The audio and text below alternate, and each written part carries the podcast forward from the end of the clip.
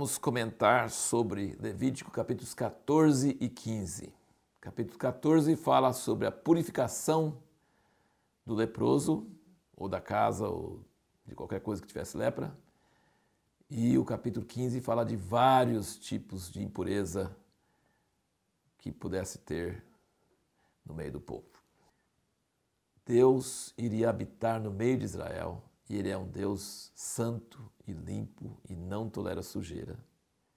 Então, tinha que ter ordenanças e obediência para separar o povo dessas coisas imundas. E interessante que tinha que haver uma diferença dentro do arraial e fora do arraial.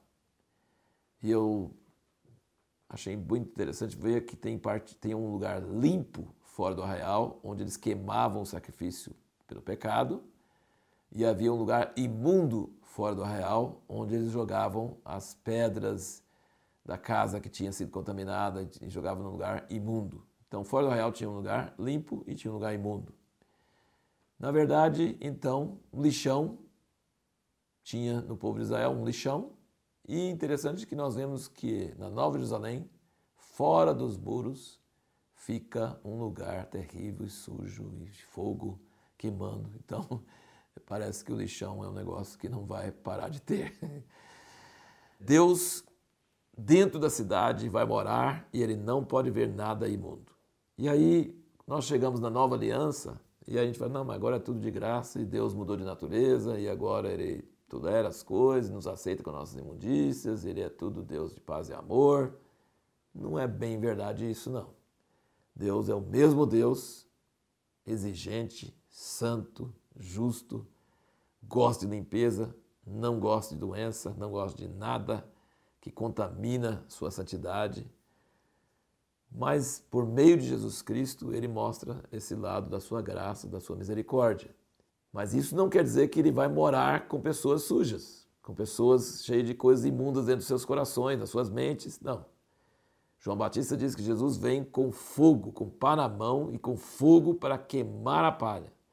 Então Deus nos salva pela graça, mas Ele é o mesmo Deus Santo daquela época e Ele vai queimar, Ele vai usar essa graça para queimar as coisas imundas, as coisas erradas em nossos corações.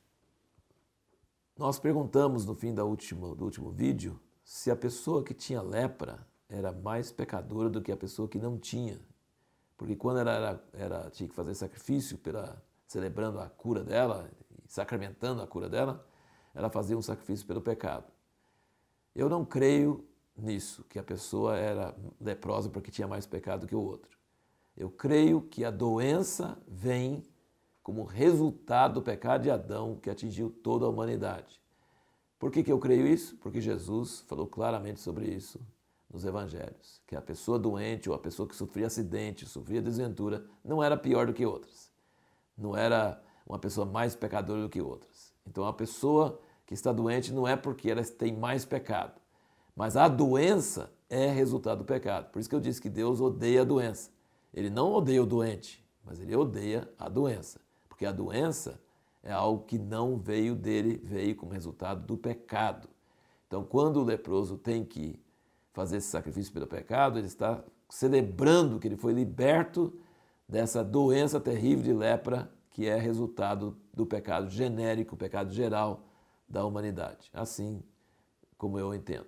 Uma coisa muito bonita é que ele tinha que trazer duas aves, uma era morta e depois era é, colocada água viva, que é a água corrente, em cima do, da, e o sangue também em cima da ave viva e a ave viva era solta. Eu acho, para mim significa que essa ave viva solta está levando embora a doença, está levando embora essa enfermidade terrível e o sangue está fazendo expiação e perdão por ela.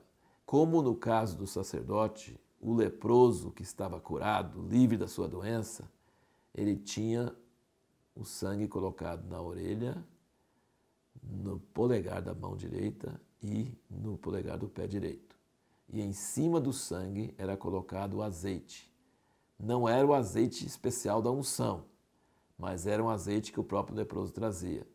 E isso é uma figura de que o sangue é expiatório, perdoa os pecados, mas em cima do sangue, do perdão dos pecados, vem o azeite da unção do Espírito Santo na orelha, na mão direita e no pé direito. No próximo vídeo, nós vamos falar sobre uma, a seguinte pergunta: Será que o propósito principal do tabernáculo foi cumprido?